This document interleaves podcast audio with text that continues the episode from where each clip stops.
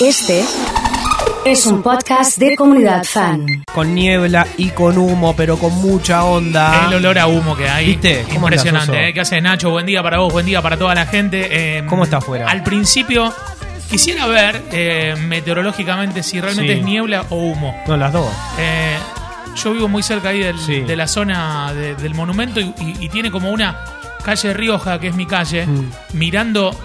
Yo vengo a la radio y salgo de la puerta de mi casa hacia la izquierda. Sí. Mirando hacia la derecha, que es, digamos, la parte de la fluvial, la parte Claro. del río, eh, no se veía nada. Oh. Y comúnmente es un, es un buen medidor, al menos el que yo tengo, Sí.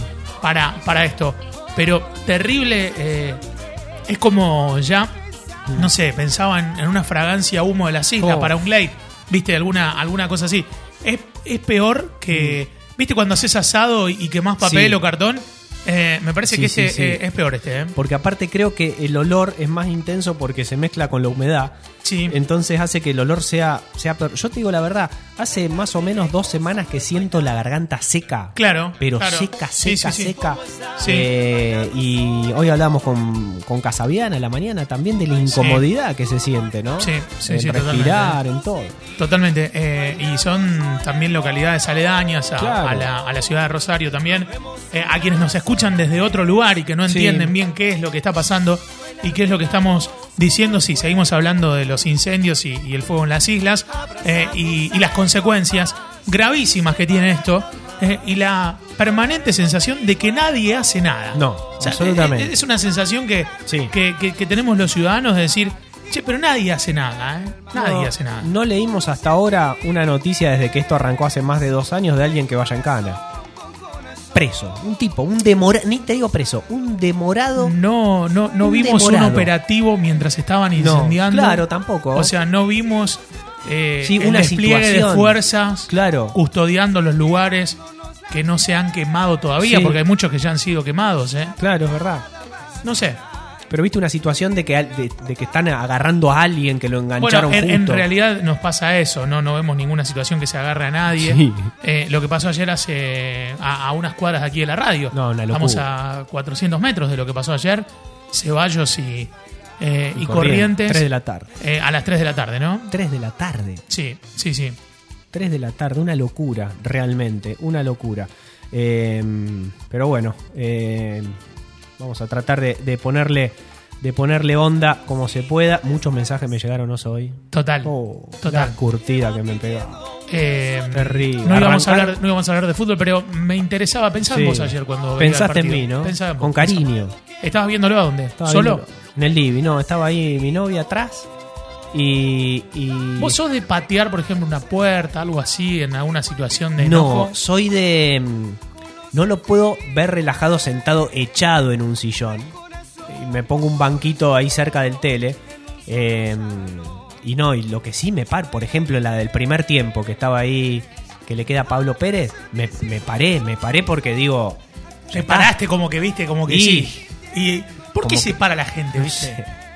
Es, es como, viste. Es como para em- empujar, claro, es empujar como un decir. poco. Ahí viene, viene. Claro, esa, esa, el movimiento de la platea, ¿viste? ¿Vos Cuando gritás, estás ahí. gritás el tanto antes de que se convierta en gol? No, no, no, no. No. no. Y te molesta que Uf. uno. No me lo grité. Eh, Hace poco en, en- en la cancha veía cómo dos se peleaban. No grité más. El, ¿no ves que Claro, no, no lo grité. Agárratela con el delantero que erró el gol. No, te la agarras con el pobre tipo. Bueno, pero no lo tenés que gritar. Estoy con Emma, estoy Pero con Emma claro. Ah, no lo Estoy con. Emma en esa. Pero Espera claro. que entre. Sí. ¿Por qué tanta ansiedad? Estoy con Emma en esa. Sí. Es la emoción, vos querés Sí. el gol. Sí, bueno, pero no lo grité. Eh, así Nos que no, escribe Norma desde Sí. la provincia de Córdoba. Dice: Tienen razón, acá en Córdoba también los incendios todos los días. Ah, y nunca hay culpables. Parece muy triste ver cómo se pierde todo. Totalmente. Genera una, una tristeza tremenda. Sí. Pero todos, todos delegan culpas. ¿En Yo- quién? Y yo desde el Ministerio de, Sí. de Ambiente para abajo, todo el mundo le echa la culpa a alguien. Pero Eh, nadie resuelve. Seba dice: Los goles no se gritan antes de que sean gol. Claro. Y los penales no se filman. Otra data Oh, que tira. Otro punto, Otra data que tira. Es cierto. Otra data que tira. El tipo que pagó mil dólares para ir a ver la semifinal del Paris Saint Germain en la Champions League y Sí. fue y filmó el tiro libre de Messi. Sí. Y lo vi Bueno, por pero un eso pasa, celular. eso pasa con los recitales también. Eh, pero dejate Sí. de joder. Eh, yo, lo, yo lo digo y no quiero que esto caiga mal. decilo, eh, Oso, decilo. No, porque me hizo pensar lo que dice Emma Sí. al que va con la tablet a filmar. No. y el que va con la tablet tiene una funda de tablet. Esa funda de tablet, me siguen, Sí. muchas veces ese modelo se usa en los celulares. ¿No? O sea, está el famoso que tiene el celular con la funda de cuero que le da vuelta y tiene como una trabita. Sí. Sí, sí, eso sí. no va más, por favor. Claro, Sáquenlo. va. Ya pasó, Ya ¿no? está, ya está. Eso no va más. Que te queda como No. una libretita. No, claro, no va No. más eso. No va más, por favor, les pido. La libretita no va más. Che, tengo que decir eh, el ganador, ¿eh? Dígalo, dígalo nomás, ¿eh? En este caso, ganadora. Recordante que los sábados Café Martínez Rosario Centro está abierto todo el día, desde las 8 hasta las 20.30. Y es por eso que estamos regalando una merienda para dos personas, capuchino con torta ¿Para quién? rogel. ¿Para quién? Para Anabel 651. Excelente, ¿eh? Muy bien. Anabel. No, ¿qué andate? Muy bien. Anabel, ¿eh? Muy bien, Anabel, excelente. Tengo Sí, audios sí. de Isabel, a ver qué dice. A ver. Chicos, perdonen, yo estaba caminando a esa hora. Eh, sí, eran 3 y 10 más o menos Sí. de la tarde. Yo estaba caminando por 9 de julio y corriente con mi perro. Tremendo, Y ¿eh? realmente estoy del lado del señor de la chata, que me disculpen los heridos, este, que me disculpen todos. Pero realmente estamos cansados, como estamos cansados del humo, como estamos cansados de todo y que nadie haga nada. Nadie. Y encima creo que, o sea, los ladrones, a los supuestos ladrones tampoco nadie los agarró. O sea, no sé qué fue todo ese despliegue tremendo que hicieron. Sí, nunca lo agarran. Sí. Porque no, no se sabía de que hubiesen agarrado ni a uno de los dos que estaban, que, roba, que querían robarle. Sí, viste, después hay un despliegue posterior que lo único que hace es generar un, un caos en el tránsito, ¿viste? Pero el despliegue hay que hacerlo. Eh, y aparte porque fue en el centro, imagínate. ¿Viste? Ahí nos horrorizamos mucho más. Nosotros todas las mañanas estamos contando eh, muertes que pasan eh, y balaceras en, en todos lados. La de ayer impactó muchísimo porque fue a metros de donde trabajamos nosotros, pero estamos contando un muerto por día en Rosario. Totalmente. ¿eh? Uno por día, el Totalmente, promedio de este año. Totalmente, ¿eh? totalmente. Eh, y hay mucha gente cansada y, y parece que el final no está nunca cerca. Y sí, Es un, es un lindo tema también para aplicarle Pero- la pregunta que venimos haciendo de quién es la culpa, ¿no? Claro, Mira, hoy eh, Isa quería venir a la radio para conocerla y salimos recontra temprano, ¿no? Y me hizo una pregunta eh, cuando veníamos por en el auto. Me dijo, ¿es peligroso caminar de noche? Y sí. O sea, y me quedó responderle que sí. Que sí, que es peligroso.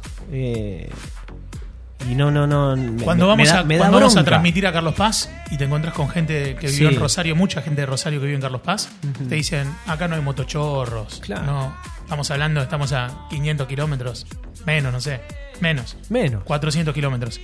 Em, te hacen esa, esa referencia. ¿no? Es sea, que nos robaron la noche, Sí. creo yo. Es que, es que habla- no hablas, con- hablas en otro punto, digamos, hablas con, con otra persona que te dice, mm, eh, por la cuestión de seguridad no se puede salir. Mm. Tampoco puedes salir a comer un asado y tomarte una copa de vino porque no tenés con- porque tenés controles y por ende no puedes tomar, Sí. pero tampoco tenés transporte. Claro. Y mientras esperás el transporte que no tenés, pensás que te puede pasar algo en, en cuanto a la, a la inseguridad. Entonces, a eso me parece que es la frase que, que dice Emma, se, Me- se- sí. terminó la noche. Sí, y- Sí. Y, y de quién es la culpa? Y ahí volvemos a la misma pregunta. No, y ahí sí te Porque meto- to- todos echamos culpa a los demás. Y, y hasta qué punto es culpa de quién? ¿De los políticos? ¿De quién? No, y en el del- caso del transporte sí.